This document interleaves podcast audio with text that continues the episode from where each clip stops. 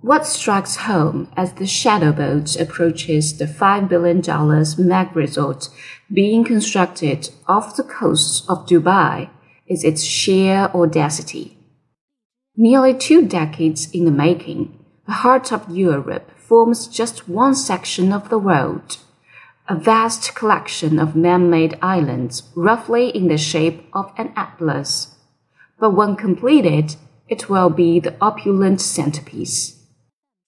In the middle of a pandemic, it could yet prove to be a work of genius in its efforts to recreate the continent of Europe for upscale vacationers unwilling to make the trek.